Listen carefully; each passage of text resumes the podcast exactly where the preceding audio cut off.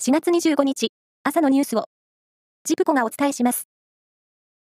2013年に、スポーツ界で暴力行為根絶宣言が採択されてから、今日で10年となります。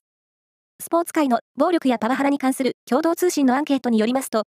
回答したオリンピック・パラリンピック競技の56団体のうち、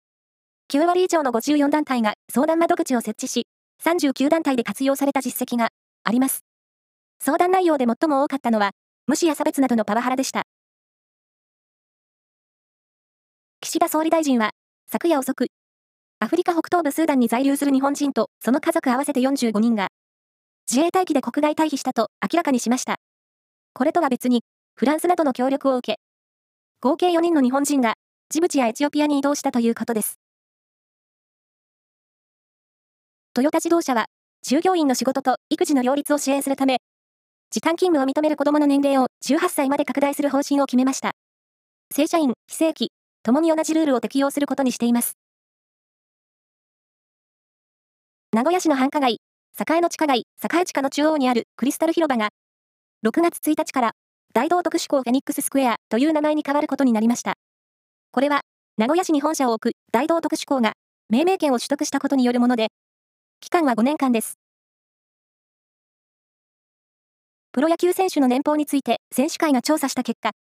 今年の平均年俸は4468万円で、去年より3%余り上がって過去最高を更新したことが分かりました。球団別では、巨人が6807万円で4年ぶりに1位となり、2位はソフトバンクで6763万円、3位は楽天で5353万円でした。また、最も低かったのは日本ハムで2569万円となっています。選手会によると、球団が選手に支払う金額は増えてはいるが、球団間の格差、あるいは球団内部での格差は広がっていると指摘しています。アメリカ、メジャーリーグ、ヤンキースのオーナーグループに、実業家の南総一郎さんが加わり、本拠地でメジャーリーグ球団のオーナーに加入することが、子供の頃からの夢だったと喜びを語りました。球団によりますと、日本人がオーナーに名を連ねるのは史上初めてです。以上です。